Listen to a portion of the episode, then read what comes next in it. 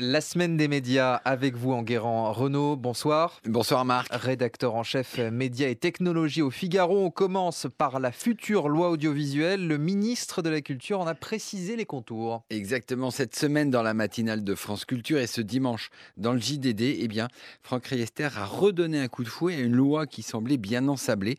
Le ministre a précisé qu'elle allait présenter le texte en Conseil des ministres avant juillet et que la loi serait opérationnelle avant l'été 2020 ce qui fait tout de même pratiquement 18 mois de retard sur le calendrier initial. Alors quelles sont les grandes lignes de cette loi? Il y a trois axes. Le premier, c'est le dépoussiérage de la loi de 86 et l'assouplissement des règles de l'audiovisuel.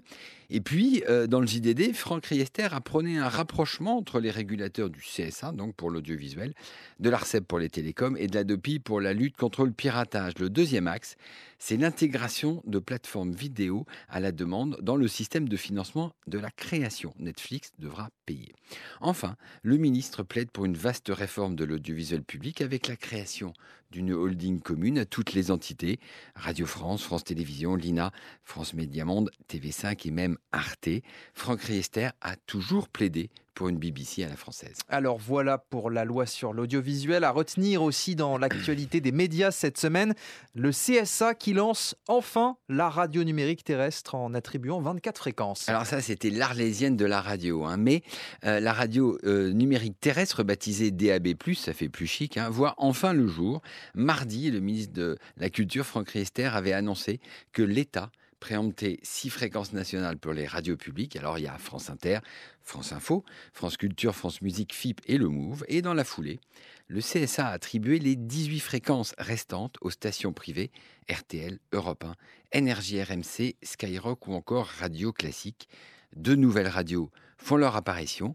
BFM Radio, qui est la déclinaison de BFM TV en radio, et puis une petite nouvelle, la Toulousaine RZN. Et le DAB+, en ça sert à quoi? Ça sert à deux choses. La première, c'est que le son est nettement meilleur, puisque c'est un son numérique, que celui de la FM.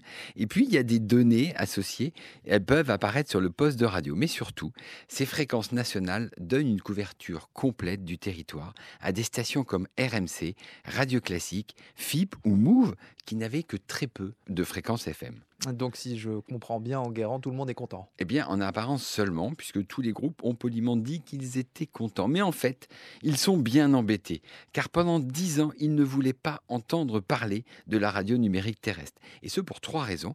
La première, c'est que ça coûte cher, car il faut payer la diffusion du DAB+, sans pour autant arrêter celle de la FM. La deuxième raison, c'est que la radio n'a pas attendu le DAB+, pour passer au numérique.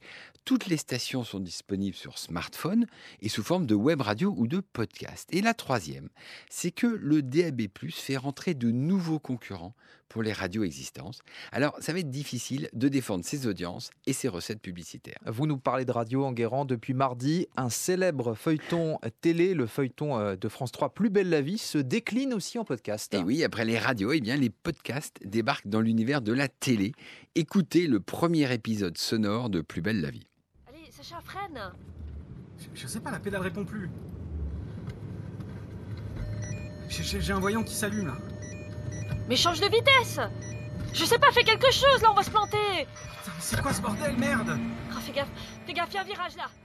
Mais fais gaffe alors, ces podcasts qui sont produits par Bababam font vivre de manière intense les épisodes particuliers vécus par des acteurs de la série, mais qui ne sont pas montrés à l'écran. C'est une manière de prolonger l'expérience de la télé.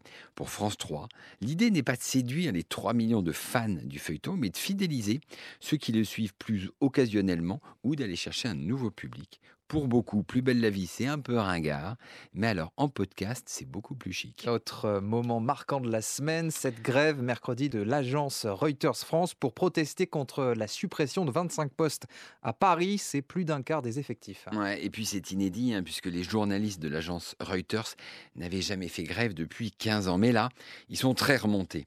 La direction a annoncé la suppression de tous les journalistes qui réécrivent en français les dépêches anglaises de l'agence.